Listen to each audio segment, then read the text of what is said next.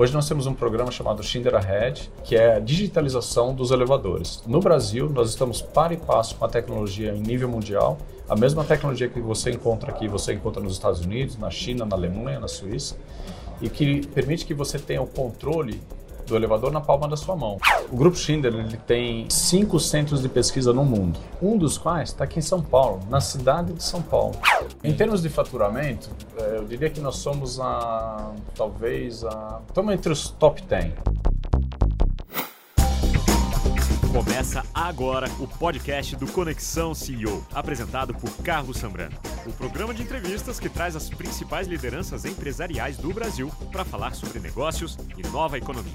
Um oferecimento Banco Original. Fala pessoal, convidado do Conexão CEO de hoje está acostumado com sobe e desce no dia a dia. E não é um sobe e desce da economia não, é o sobe e desce dos elevadores. Flávio Silva, presidente da Atlas Schindler, é o nosso convidado hoje vai contar para a gente tudo sobre esse mercado, as tecnologias que estão sendo desenvolvidas, Big Data, inteligência artificial e também sobre o mercado aqui no Brasil. A empresa tem mais de 100 anos de Brasil.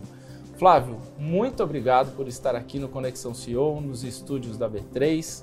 É um prazer recebê-lo. Olha, Carlos, para mim é um prazer também estar aqui, né? Agradeço a oportunidade de vir aqui para um bate-papo com vocês né, e poder explicar um pouco mais sobre a questão dos elevadores no mercado brasileiro e, por que não, também um pouquinho sobre o que está acontecendo no mercado mundial. Bom, eu gostaria já de saber pelo, seguinte, a empresa Atlas Schindler tem 100 anos de Brasil. Exato. É muito tempo no Brasil, já viu de tudo, crises das mais variadas, tecnologias que surgem, que desaparecem, enfim. Queria que você me desse um panorama de como é, como é que a a empresa opera no país e qual é a situação da, da companhia no Brasil? Olha, eu tenho muito orgulho da história da empresa, né? Nós fundamos, a empresa foi fundada pela família Vilares, né?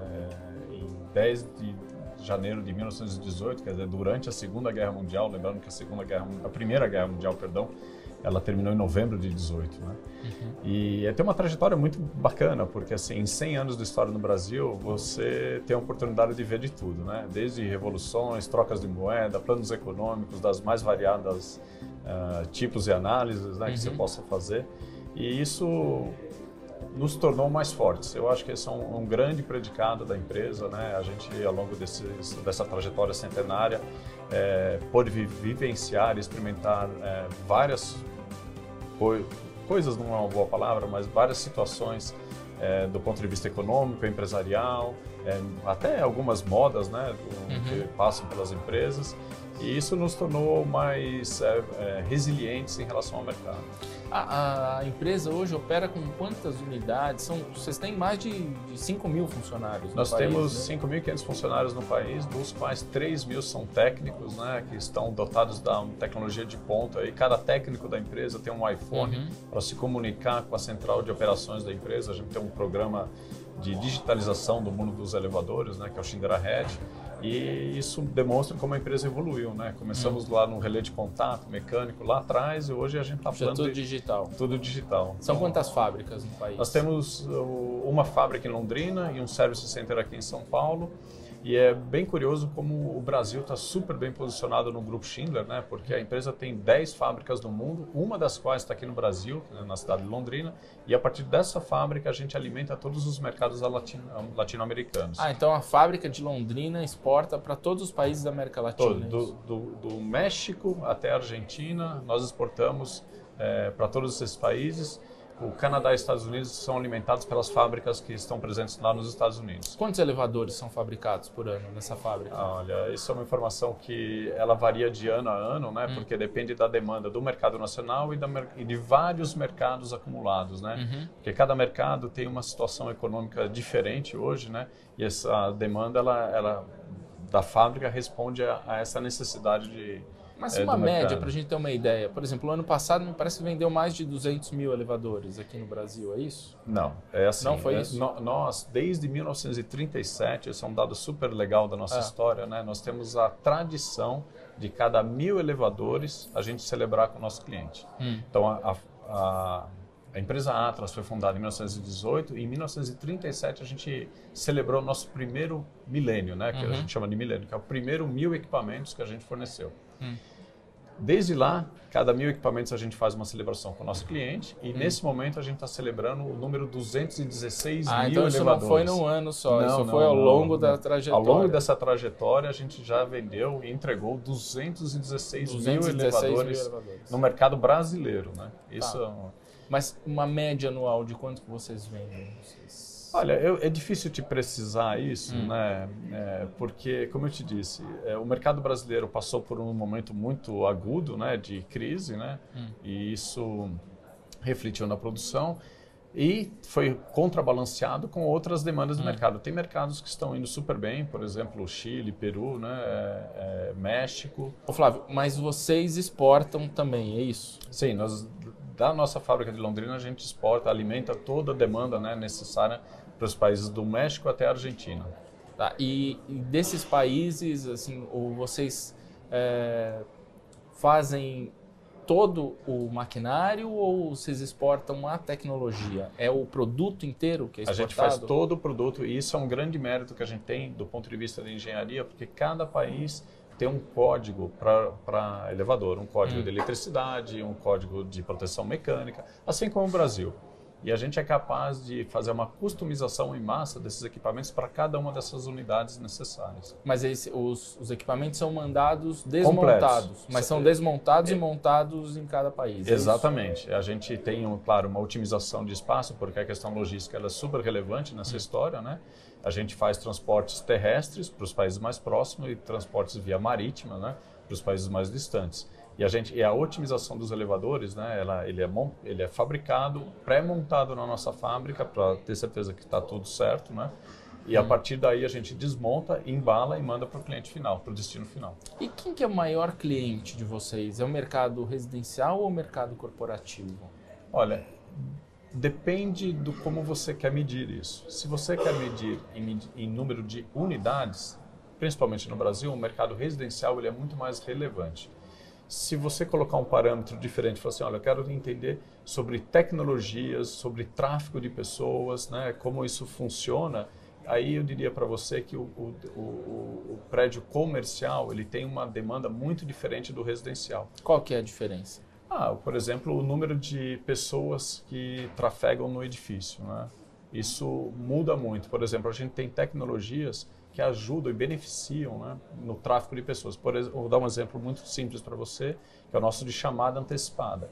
A pessoa, ao chegar no edifício, no térreo, uhum. ela simplesmente, é, antes de entrar no elevador, ela aponta, né, indica o andar que ela estará, e o elevador faz um cálculo do número de pessoas versus a última, o ponto ótimo né, de passageiros para diversos andares, e ele indica em qual elevador é, aquele passageiro deve, deve estar. Isso contribui muito para a eficiência do sistema. Hum. Que outras tecnologias uhum. estão sendo desenvolvidas? Olha, temos... Hoje a gente tem é, esse mundo de uhum. inteligência artificial, de transformação digital de todas as indústrias. No que, que a indústria de elevadores está desenvolvendo? O que, que tá, a indústria de elevadores está desenvolvendo de novo? Carlos, essa é uma pergunta muito interessante e até nos permitiria ficar aqui uma hora conversando sobre esse assunto. Eu hum. vou tentar, de uma forma bem resumida, tratar disso. Hoje nós temos um programa chamado Schindler Ahead, e é um, que é a digitalização dos elevadores. Então, no Brasil, nós estamos para e passo com a tecnologia em nível mundial. A mesma tecnologia que você encontra aqui, você encontra nos Estados Unidos, na China, na Alemanha, na Suíça, e que é, permite que você tenha o controle do elevador na palma da sua mão. Eu mesmo consigo, no meu celular, acompanhar o que está acontecendo em termos de disponibilidade de equipamento nos nossos elevadores da matriz. Hum. Então, por, até, pelo celular você consegue pelo meu celular, porque o equipamento ele está conectado num, numa central. É uma central, é um super processador de dados, é um computador mesmo, e ele transmite 24 por 7, né, 24 horas por dia, 7 dias na semana, para uma central de operações que nós temos aqui no Cambuci, que é a nossa sede, e a partir dali, a gente consegue entender qual é o status do elevador. Se ele está parado, se ele está em movimento, se está, quais são os defeitos potenciais que ele pode apresentar. E, aí, e essa comunicação ela é totalmente integrada com os nossos é, técnicos que possuem uma tecnologia, hoje todos eles têm iPhones, que eles recebem a informação ao entrar no edifício. Então, ele antes de dar manutenção no equipamento, ele sabe quais foram as ocorrências que, que aconteceram com aquele elevador nos últimos 30 dias e ele pode de forma preventiva já melhorar a performance do equipamento. Então, por exemplo, é trocar, ah, teve uma três é, ocorrências no operador de porta do, não sei, do quinto andar, hum. o operador de porta do elevador número um. E aí ele já consegue de forma preventiva tratar aquele problema antes que ele torne uma causa é, de parada do equipamento. Isso foi desenvolvido quando? Isso é super recente, né? Esse lançamento aconteceu o ano passado, mundialmente. Nós hum. aproveitamos o, a, o, as festas né, do centenário da empresa em 2018, hum. fizemos o um lançamento em nível nacional. Foi um roadshow. Eu, eu, eu particularmente percorri as grandes capitais brasileiras para apresentar essa tecnologia. Hoje nós já temos milhares de equipamentos que são monitorados 24 por 7 aqui a partir da nossa sede então, aqui no Cabuci. Do total de elevadores que vocês têm montados no Brasil, quantos por cento já contam com essa tecnologia? São do total que nós temos no nosso portfólio é uma pequena parcela e a razão é muito simples. É, nós estamos nesse mercado desde 1918, então nós temos uma série de tecnologias que foram evoluindo. O equipamento novo que sai da nossa fábrica hoje já sai com essa tecnologia incorporada no equipamento. Uhum. Mas se você vai de 2000 até 2016, onde a gente tinha, onde tínhamos outras tecnologias disponíveis, essas tecnologias não são totalmente compatíveis com essa nova plataforma. Mas dá para adaptar. Dá para modernizar, que é uma, da, uma das linhas de negócio da empresa. Nós temos três linhas de negócio, são três pilares que a gente é, gerencia para que eles fiquem bastante balanceados. Um são novas instalações, que são os equipamentos novos que a gente entrega no mercado o outro é de modernização, que é justamente onde a gente está tratando, né?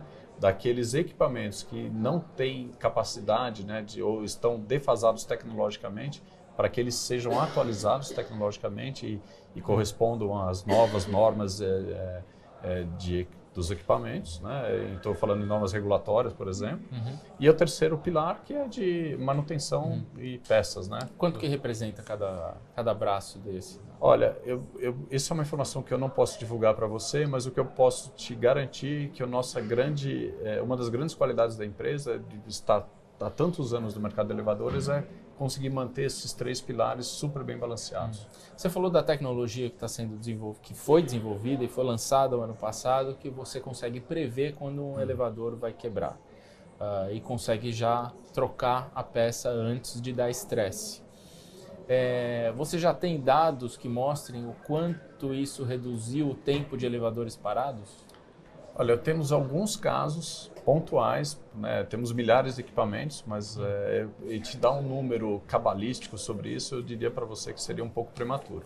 Hum. O que a gente está fazendo no momento é capturando informações em nível mundial, por exemplo, de uma família de elevadores, vou falar uma aqui, o Schindler 3300, hum. e a gente está compilando todas essas informações num Big Data e tratando isso através de inteligência artificial. E o que, que vocês vão fazer com essas informações? A gente vai conseguir trabalhar o equipamento antes que ele chegue no momento crítico, porque o nosso momento crítico, o momento da verdade com o nosso cliente é quando o elevador fica parado.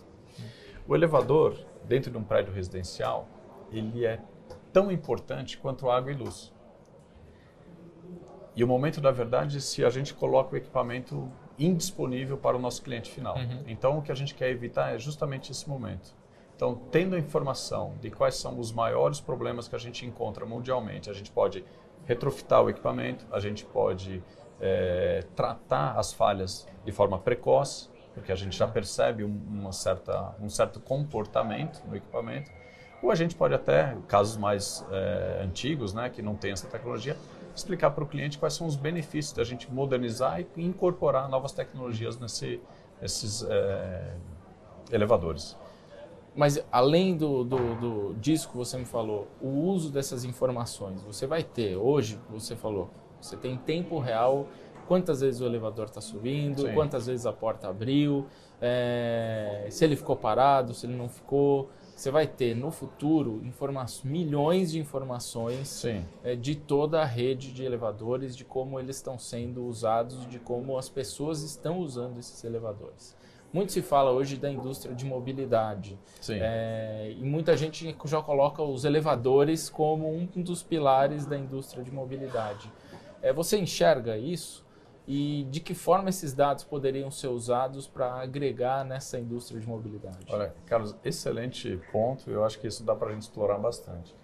tem algumas tendências um, mundiais que a gente tem que observar. Primeiro, que é um envelhecimento da população e cada vez mais o elevador vai ser um elemento importante na mobilidade das pessoas. E segundo, a densidade das cidades. Né? São Paulo, por exemplo, é uma, é uma cidade super densa, já são pouquíssimos terrenos que a gente tem para construir e a única saída para as pessoas é verticalização. Então, essa é a tese de que o elevador vai fazer, será tão importante quanto água e luz, é por isso que ele tem que estar 100% disponível. Nós estamos realmente absorvendo esses dados de uma forma muito cautelosa, isso é importante dizer também. Nós estamos é, par e passo com a nova lei de, geral de proteção de dados. Uhum. Há, uma, há, uma, há uma, um movimento dentro da empresa em nível mundial, aqui no Brasil né, a gente é parte disso, de que a gente vai tratar isso de forma correta. E a forma correta é você capturar o dado, trabalhar o dado. Se você entende que o, o, o que você coletou é, é, um problema de engenharia, você pode fazer uma atualização do produto durante o, a, o processo de vida do, do produto em si, uhum. né, no ciclo de vida dele. Se você encontra dados que mostrem que há, há um problema de assim é, fadiga mecânica, né, de um componente que foi é, não foi estruturado ou engenheirado ou com material que não foi adequado para aquela posição, você consegue retrofitar isso sem custo para o cliente, porque isso é um problema nosso. Então, toda, existe uma série de variáveis aí que a gente possa utilizar através de um bom banco de dados, inteligência artificial e sendo uma empresa como nós, que nós somos 100% no mercado de elevadores e escadas volantes. Mas eu te pergunto do ponto de vista de usuário, de comportamento de usuário, não do ponto de vista da engenharia, do desenvolvimento de produtos e de, e de você identificar problemas futuros. É, vocês pretendem usar esses dados sim, de alguma sim. forma? Então, por exemplo, forma? hoje, hoje tem um dentro do, do programa Schindler Ahead, né, existe uma plataforma que chama, eh, denominada Action Board. Hum. Eu tenho essa plataforma no meu celular. Então, do meu celular eu consigo acompanhar, por exemplo, a disponibilidade dos equipamentos no prédio da matriz. Eu moro em casa, não moro em apartamento, hum. mas eu acompanho dia a dia o que está acontecendo. Então, para o usuário final, ele vai ter essa disponibilidade. O Action Board vai estar no celular, por exemplo, de um síndico, para entender qual é a disponibilidade do equipamento, quais foram as ocorrências que aconteceram nos últimos 30 dias, quais foram as ações que a empresa Atlas Schindler conseguiu colocar em prática para evitar que as ocorrências diminuíssem ou desaparecessem, né? E até para vestir um pouquinho o, o, sapato do síndico, né? Ele poder mostrar para os outros condôminos, olha, a situação do elevador é essa aqui. Hum. Tem 97,9% de disponibilidade, tivemos um problema na porta do quinto andar, isso já foi retificado, etc. Então, quanto mais informação e transparência, eu acho que essa é uma palavra muito importante na relação da empresa com o cliente, melhor vai ser essa, essa gestão de um elemento tão crítico para o prédio quanto ele, como é o elevador. E para o usuário?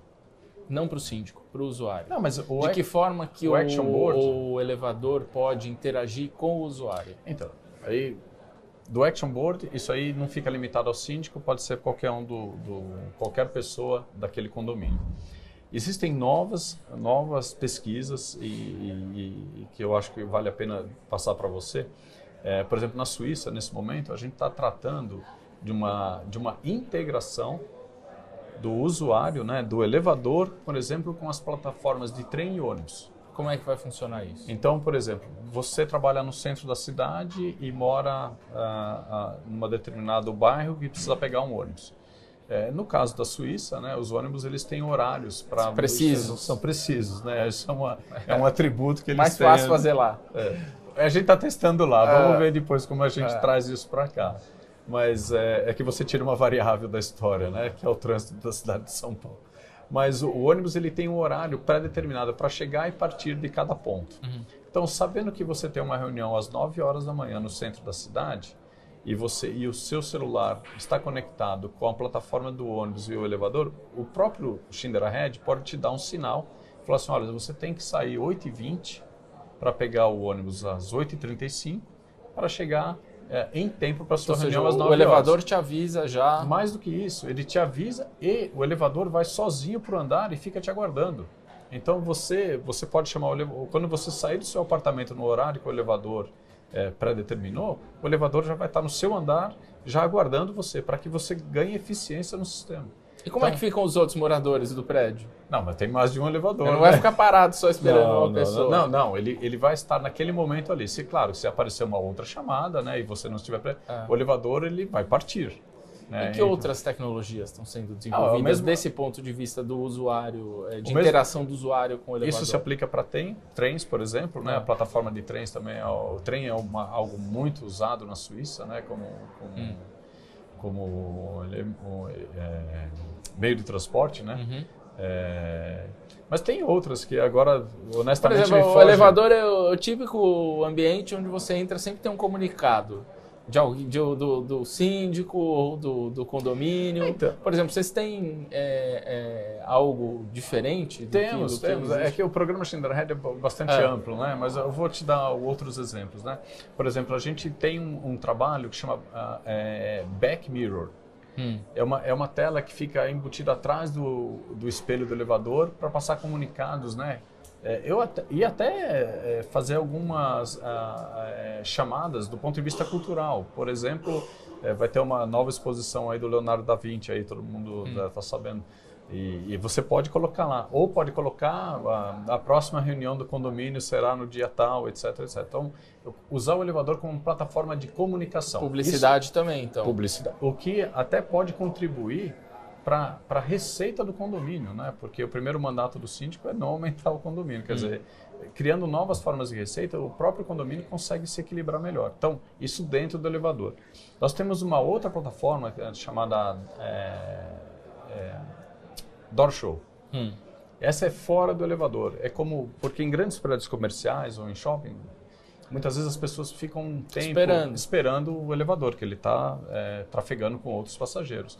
É um, é, um, é um projetor que ele fica passando mensagens né, que podem ser de interesse do condomínio, de publicidade ou quaisquer outras que a gente tem interesse, né, durante no lobby para que as pessoas vejam, né, que é o momento que Mas até é, para um, é um projetor instalado onde? No elevador? fora do porta? elevador, fora do elevador, mas usa a porta como elemento de projeção. Tu projeta as informações na porta Na do porta. elevador. E quando o elevador fica disponível, ele, simplesmente ao abrir a porta, a imagem cessa, para que não haja nenhuma confusão aí da, Uhum. É, de qualquer natureza na entrada ou saída do equipamento. Mas a né? ideia é vocês monetizarem isso também? Administrarem esse, essas ferramentas? Ou Olha, vocês estão só criando as ferramentas e cada condômino que, que Não. vá atrás do... Tem os dois casos. Nós É. temos casos, é, a gente, isso é bastante incipiente, até estou passando isso para você assim de uma forma bastante é, é, incipiente, porque a gente não tem ainda a solução definitiva, né? Existe um caminho possível de nós sermos os provedores das informações. Existe um outro caminho possível, onde a gente faz todo o suporte técnico, tecnológico e uma terceira parte faça a- a- a- o fornecimento, a gestão das informações. Mas dentro do vocês estão estudando as Exatamente. duas formas. Nesse momento, nesse exato momento, a gente está Ah. tratando disso. O que mostra aí que é uma indústria que de fato não está parada, é uma Não, indústria que, não. que muita gente acha que é só, é só elevador, subir e descer. Vocês estão criando Olha, várias, várias. Carlos, eu, eu vim de um outro setor, eu vim É. do setor de papel e celulose, né? Não, faz dois anos que eu ingressei na companhia e eu tenho que te dizer, é, é impressionante a quantidade de tecnologia e elementos de segurança que existem por trás do elevador. Eu, assim como muita gente no Brasil, é um simples usuário, você com, o perdão do trocadilho, né? Você aperta o botão e a mágica acontece, o elevador aparece. Uhum. Mas por trás desse apertar o botão e a mágica acontecer do elevador surgir para transportá-lo, existem muitos interfaces tecnológicos importantes que tornam o elevador o meio de transporte mais seguro do mundo. Quanto que a empresa investe em pesquisa e desenvolvimento? Isso demanda um capital intensivo? Como é que Ah. isso funciona dentro da companhia? Eu vou até aproveitar a pergunta para é, compartilhar com você uma informação que nos, deve nos orgulhar muito. Né? O Grupo Schindler ele tem é, cinco centros de pesquisa no mundo, Uhum. um dos quais está aqui em São Paulo, na cidade de São Paulo. E é super é, motivo de orgulho para nós, porque a engenharia brasileira desenvolve tecnologia e isso vai para todo o mundo Schindler. Né? Nós estamos presentes em mais de 100 países. É isso que eu ia te perguntar. Mais, é, então, mais de 100 países e essas tecnologias são desenvolvidas aqui, claro, em conjunto com o, o Centro de Pesquisa e Desenvolvimento da China, da Suíça, dos Estados Unidos. ele é compartilhado com o monitor. Então esse é um motivo muito bacana, né, de você ter uma presença é, mundial da engenharia brasileira. E, e, o grupo e a, a, operação brasileira, ela tem um, um, destaque dentro do grupo Schindler, né? Hum. Nós temos uma das dez fábricas do grupo aqui, né? E uhum. a gente, eu até comentei minutos atrás sobre a nossa plataforma de exportação, né? E, e dentro do, da constelação Schindler, né? A gente fatura perto de 11 bilhões é, de dólares por ano, né? E a operação brasileira fatura 2 bilhões de reais por ano. É uma, então, o global são 11 bi de dólares e o Brasil, Brasil fatura 2, 2 bi de reais. Exatamente. O Brasil, no, no, dentre esses 100 países, está em que lugar na operação, em Olha, termos de faturamento? Em termos de faturamento, é, eu diria que nós somos a, talvez, a, estamos entre os top 10. É que eu ia te dar um número, a posição exata, mas aí com essas últimas desvalorizações do dólar eu tenho medo de errar nisso, uhum. né? É, infelizmente isso é, muda muito o número, porque a gente fatura em reais uhum. e o, o, último movimento do dólar atrapalhou um pouquinho o nosso. Vocês usam muito material importado para fabricar o, o, elevador? Olha, é, é um mix. Né? Tudo que é aquilo que a gente pode nacionalizar, a gente faz, porque a gente tem uma crença muito grande de que a indústria brasileira tem que prosperar. E, e, na indústria você tem realmente os melhores salários, a melhor distribuição de renda. Um país próspero tem uma indústria uhum. forte. E a indústria brasileira é bastante complexa, o que é bom. É bom. Um país desenvolvido tem indústrias complexas, né? Nós fabricamos de uh, agora de não sei, produtos muito simples até elementos que uh, como aviões, né? Que é altamente complexo. Então é, isso é bom. Então toda vez que a gente tem a chance de nacionalizar, nós nós realmente executamos um plano, mas existe um componente importado mesmo por uma questão de ganho de escala. Né? Em alguns equipamentos é melhor você ter uma concentração em determinado lugar que você consegue a escala mundial de produção e isso baixo custo. Hum. O que é interesse para todo mundo, né? A gente poder servir o mercado a preços cada vez mais competitivos. Mas a alta do dólar atrapalha aí por isso. Atrapalha, atrapalha. Nós, nós, tínhamos previsto um dólar um pouquinho abaixo do que está sendo negociado hoje, mas Quanto nada... vocês tinham previsto? Olha, a gente estava trabalhando com um dólar de 4. Ah. Né? E hoje a cotação está acima disso mas não é algo que vai nos atrapalhar muito. Né? A hum. gente tem um bom controle do, nossa, do nosso estoque, né? principalmente dos produtos importados, em razão do lead time da, do fornecimento, né? porque nós hum. compramos da Suíça, da China, dos Estados Unidos, né? e também vendemos componentes para eles. Né? Essa transação em cadeia global para nós ela é bastante interessante. Para essa falta de previsibilidade é uma das questões que todos os empresários brasileiros reclamam. É, isso dificulta o trabalho no dia a dia? Olha, eu, eu vou ser super honesto com você, Carlos. É, nós estamos há 100 anos no país. Aqui, e, e a, a, Atlas já experimentou de tudo, de, como, desde revoluções, trocas de moedas. Eu tenho 49 anos de idade e já vivi cinco moedas diferentes. Realmente gera uma certa instabilidade, mas o nosso planejamento estratégico é de muito longo prazo. A gente quer saber como é que estará o mercado de elevadores, como estará o país daqui a 10 anos, como é que vai estar em 5 anos. E a partir dessa, dessa visão estratégica de longo prazo, esses percalços ficam menos importantes. Uhum. Então, eu acho que o grande mérito nosso é justamente poder visualizar mais à frente para que você não fique nessa situação de imprevisibilidade. Então, Mas, de fato, é, cria uma certa tensão. Né? Eu acho que isso é uma, uma boa palavra. Vamos olhar então, não para tanto 10 anos como você está falando, que eu acho que é muito difícil olhar os próximos 10 anos de Brasil, mas olhar o próximo ano.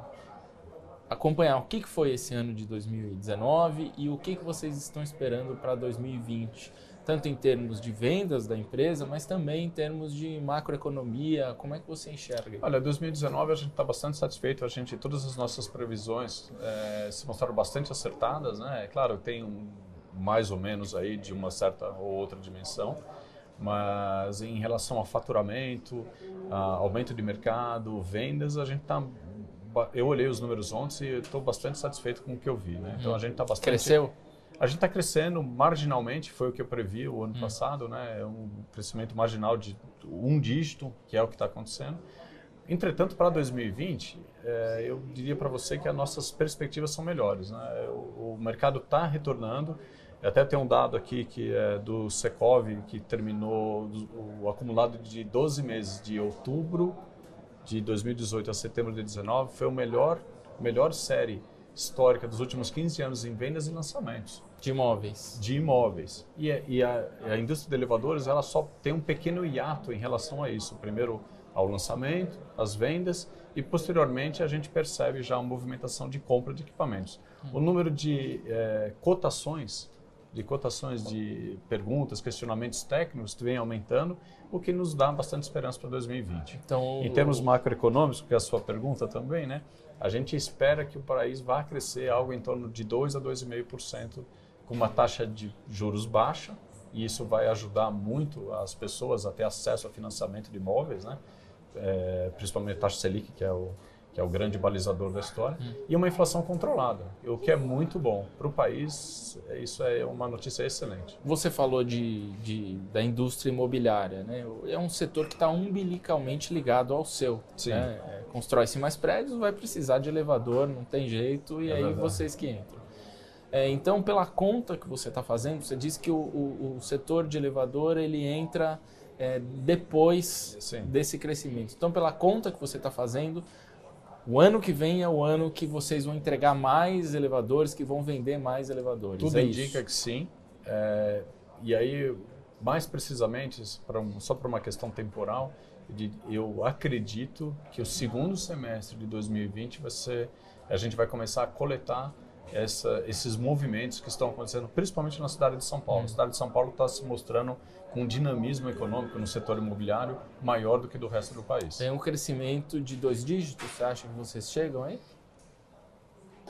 Ah, Ou é muito olha, ambicioso bom, esse crescimento? Não, eu até arrisco dizer nesse momento aqui, sem ah. né, fazer todas as análises que, que me competem, né, que pode sim acontecer um crescimento de dois dígitos, mas seriam dois dígitos muito baixos. Hum. Eu mas vamos ver o que vai Seria 20%, não, mais não, uns não. 11%, não, isso, 12%. Por que não, né? Se é possível eu, eu adoraria chegar. se fosse 20, viu? É. Mas eu acho que a gente está mais pro mais perto do 11 do que do 20. Que já é, é um número já, excelente. Exatamente, né? Esse é. ano já vai, a gente vai crescer pouco, né? Mas mesmo um, é melhor para o país, é melhor para todos nós que a gente tenha crescimentos mais podem ser menores, mas mais sustentáveis ao longo do tempo. Isso ajuda, contribui para que todo mundo se prepare para alimentar isso de forma equacionada e, e gerenciável. Porque esses picos tornam a vida de todos nós, um, um, às vezes, muito complicada, porque existe uma demanda pontual muito grande, como é que você responde isso? Isso pode até gerar inflação, de uma certa forma. Em vários planos econômicos anteriores, nós experimentamos uhum. isso.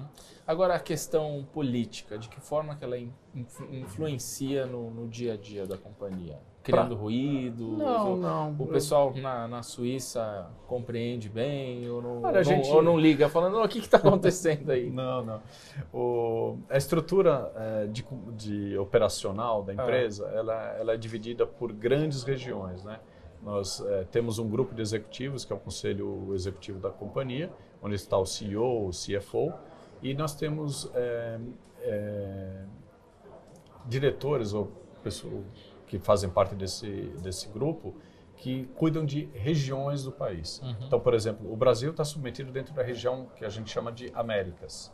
E aí eu tenho a sorte de ter um chefe brasileiro que me poupa muito a explicação do que, que acontece Então é país. ele que tem que explicar lá depois. É, mas eu ajudo com bastante informações e ele me ajuda. E fica baseado onde? Fica baseado aqui em São ah, Paulo. aqui em São Paulo é, também. Ele tem um escritório em São Paulo, outro em Nova York. Ah. E desses dois escritórios ele cobre todas as, as operações da América, do Canadá até a Argentina. Recentemente o Trump anunciou que vai aumentar as tarifas é, do aço e de alguns produtos brasileiros. Isso influencia no, no, produto de vocês? Porque vocês exportam e muita coisa também é feita em aço, não? Sim. O material de elevadores. Um, aço é um grande insumo que a gente utiliza, mas é, eu, eu não, nós não tomamos decisões com base em fatos da semana anterior ou mês passado. A gente é, o nosso planejamento estratégico é de muito longo prazo, então a gente consegue é, ficar atemporal em relação a questões políticas, a questões pontuais. É, houve o anúncio do Trump, você está corretíssimo, né? Mas até quando isso vai, eu não posso precisar, acho que hum. ninguém pode. Mas isso né? pode mexer com o preço sim, dos, dos pontual, produtos de vocês. Pontualmente, sim. No longo prazo, ah. não sei. Uma curiosidade, quanto custa um elevador? Ah, Uma ideia, assim. todos os meus amigos me perguntam É. isso. Ah, Flávio, me fala quanto custa um elevador. Olha, o elevador da Atlas Schindler, É. ele, ele não tem uma tabela de preços, porque depende de quantidade de passageiros, velocidade do equipamento, número de paradas. Se, por exemplo, se o seu prédio tem três subsolos e 10 andares, são 13 paradas.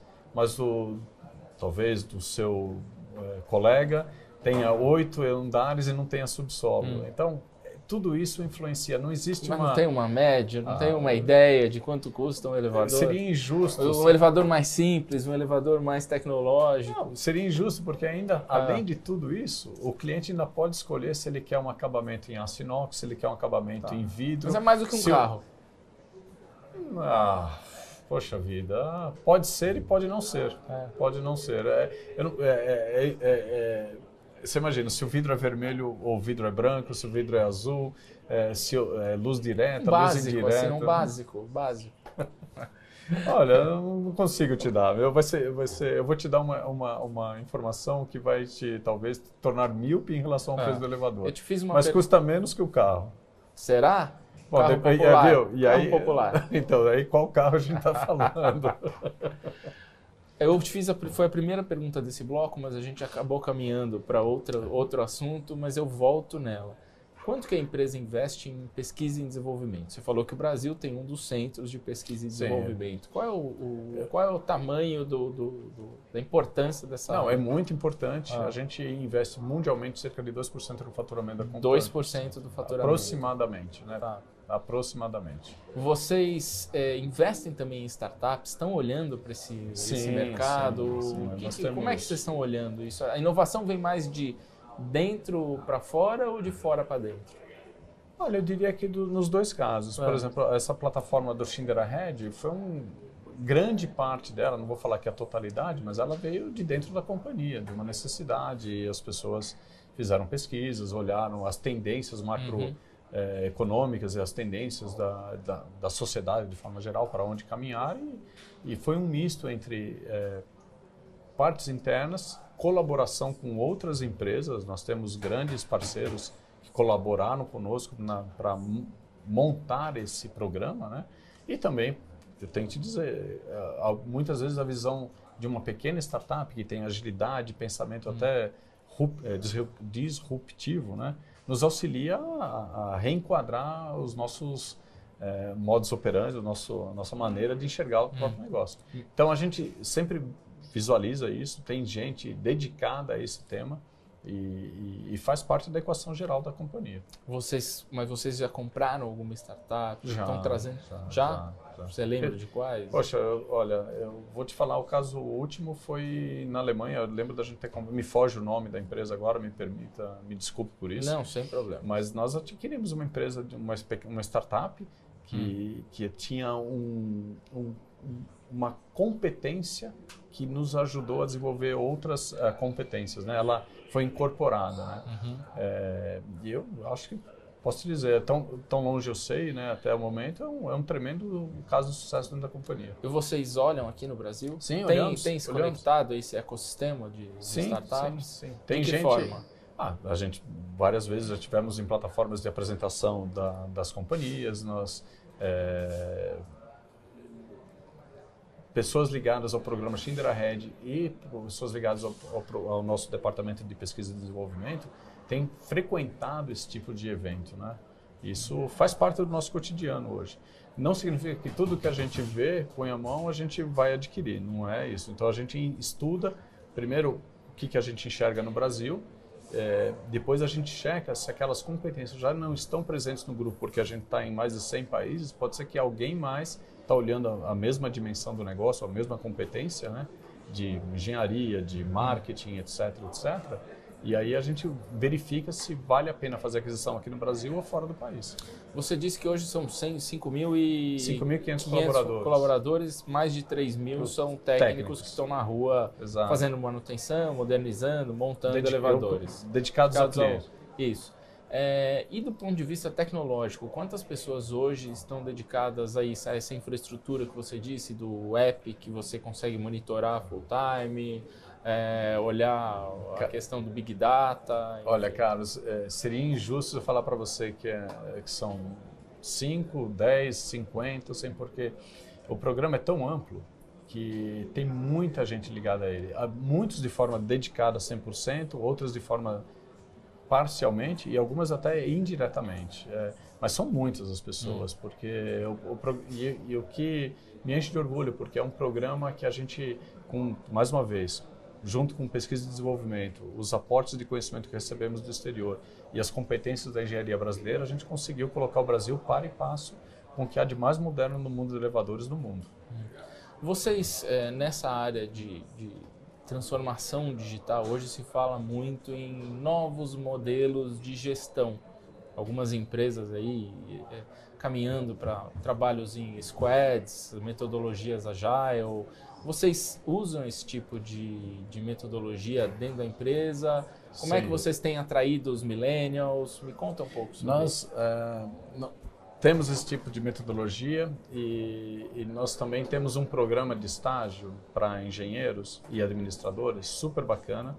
É, eu gosto muito desse programa. Eu sou não porque eu sou o principal sponsor dele, mas é, porque ele permite com que um estudante de engenharia que falta dois anos para se formar venha para a empresa e tenha a chance de trabalhar em várias áreas. A pessoa não vem exclusivamente para trabalhar na engenharia, ela vem, ela vai trabalhar um pouco na engenharia, um pouco em marketing, um pouco na área de vendas, um pouco no campo uhum. para entender qual é a demanda do cliente, como, como tratar peças de reserva e tudo mais. E essa, essa rotatividade permite que a gente desenvolva pessoas mais é, é, é, completas do ponto de vista do negócio isso tem sido tem um orgulho nosso, um grande atrativo para trazer uhum. jovens, as melhores mentes das uhum. universidades de primeira linha aí para dentro da empresa. Mas essa parte de metodologias, squads, tem, a gente tem um estão... PMO, tem um PMO dentro da empresa, uhum. né? E ali a gente aplica toda essa até war room para resolução de problemas e, e projetos. Hum. Nós temos muitos projetos no Brasil rodando, alguns de infraestrutura, outros de manutenção da nossa operação. Nós investimos perto de 50 milhões de reais por ano é, é, em, em, questões de capex só dentro do na, na operação brasileira. Todos isso, os anos. Isso na parte de de gestão, de, de, de aí inclui gestão, processo, processo, gestão, é, novas ferramentas, é, gestão do ferramental que vai para o campo, é, tecnologias de rastreabilidade e assim vai. E há uma mobilidade também dos executivos daqui do Brasil para outras é, unidades da, da companhia em outros países? Obrigado pelo ponto, porque isso me permite valorizar ainda mais o, o profissional brasileiro. O profissional brasileiro ele é altamente qualificado, né? Acho que em função do que a gente vive eh, no nosso cotidiano aqui, o, o, o executivo, o profissional brasileiro, ele é muito resiliente. E essa é uma qualidade altamente apreciada é, fora do país. Então, hoje, os nossos grande parte dos nossos talentos eles são atraídos, eles são convidados a fazer parte de um programa mundial é, de desenvolvimento acelerado de carreiras. E eu tenho profissionais brasileiros na China, na Alemanha, nos Estados Unidos, na África do Sul, na, bom, Suíça, que é a matriz, é, tem vários lá, e o que nos enche de orgulho, porque é, é, acreditar que a gente pode fazer mais e fazer diferente e vai tornar esse país cada vez melhor. A gente tem aqui, a gente está caminhando para o fim do programa e geralmente eu faço um bate-bola com os convidados aqui com perguntas mais pessoais. Eu gostaria que você me respondesse de bate-pronto, tá bom? Tudo bem, vamos. Então vamos lá. Vou começar aqui. Quem é seu ídolo? Seria injusto falar que eu tenho um único ídolo, ah. né? Eu gosto muito de ler sobre bi, é, biografia de pessoas, né? Que é um jeito diferente de ver a história, é, não a partir dos fatos, mas a, a, partir da visão de uma pessoa, né? É, e nessas leituras que eu fiz, eu é, tem várias pessoas que me chamaram muita atenção. É, Quais são? Bom, Abraham Lincoln, eu acho que foi uma pessoa fantástica. Eu li toda a literatura, a história dele, é, fiquei bastante comovido aí com com os valores que ele carregou ao longo da vida. É, do ponto brasileiro, o Barão de Mauá é uma, é uma, leitura que eu recomendo também. é, Irineu Evangelista foi, um, foi um, um, brasileiro à frente do seu tempo. Então, eu acho que teria, eu poderia citar muitos outros aí, mas é, dois que me vêm à mente agora. E qual característica você mais admira em uma pessoa? A característica uma característica de uma pessoa. O que, você mais admira? Confiabilidade. Confiabilidade. O que, que você mais detesta? Acho que é falta de confiabilidade. Alguém mentir para mim é um, é, um, é um grande problema. E o que toca na sua caixa de som? Ah, toca de tudo. Eu, eu toca, mas principalmente rock. Eu, eu, ainda. Qual banda específica assim que Poxa você gosta? Ah, o YouTube eu gosto bastante. É bastante variado, né? Eu, eu tenho eu tenho até um, um playlist sobre é, 33 é, guitar é, songs, né? Que é bases de guitarra é, de músicas famosas. Ali tem de Beatles até ACDC. É, é bastante eclético, viu? Legal. E qual é o seu hobby? Ah, eu leio bastante, pratico esporte, amo nadar, gosto de nadar bastante. É. Corria, né? Mas é, agora eu machuquei o joelho, estou com tô recuperando. O que, que você está lendo agora? Eu estou lendo a história de Winston Churchill. Winston Churchill. E a história de Roma também. Legal. Quantos livros você lê, em média, no ano? No ano? Ah, poxa vida, depende do volume, né? Por exemplo, eu li a história do petróleo, que é super interessante. É um livro de mil e poucas páginas, né? Mas eu devo ler perto de 10 a 12 volumes, vai, um por mês. Um por mês. É, mais ou menos. Poder é? Servir. O que te faz levantar da cama todas as manhãs? as pessoas. Eu, eu gosto de lidar com pessoas, acho que os resultados são, acontecem não por causa de máquinas, por causa das pessoas, as pessoas fazem diferença e eu costumo brincar que energizar as pessoas faz parte do meu cotidiano, eu gosto disso e servi-las, né? Eu sempre falo que no caso da Atlas Schindler, a nossa pirâmide é de cabeça para baixo. Né? Uhum. Então tá o cliente aqui em cima, tá todo o frontline e, e eu tô aqui embaixo. A minha função é suportar toda essa operação junto com os diretores, gerentes, pessoal que está lá na frente para servir o cliente, que é o grande chefe de todas as organizações. Liderar é? Servir como exemplo. E que conselho aí eu vou te pedir para você olhar para essa câmera aqui? que conselho você daria para quem está começando na carreira? Olha, faça o seu melhor todos os dias de forma genuína. Eu, eu, eu, eu nunca almejei ser presidente de companhia, eu sempre almejei trabalhar duramente e fazer uma melhor todos os dias. A oportunidade surgiu, eu sou muito feliz com a minha trajetória, mas é, esse conceito inicial eu nunca perdi. Fazer o meu melhor todos os dias. Maravilha. Flávio, muito obrigado pela sua presença. Carlos, eu que agradeço. Foi um excelente, se me permite, um bate-papo, né? Foi ótimo, foi ótimo. E agradeço a oportunidade de estar aqui com você e poder, de uma certa forma, com, compartilhar o que eu pouco que sei do, da indústria de elevadores e isso possa ajudar de alguma forma. Com certeza. Esse foi o Conexão CEO, com a apresentação de Carlos Sambrana. Assine o nosso podcast, se inscreva no nosso canal no YouTube, Neofeed Brasil, e na nossa newsletter no site www.neofeed.com.br para receber notícias em seu e-mail. O Conexão CEO tem um oferecimento de Banco Original.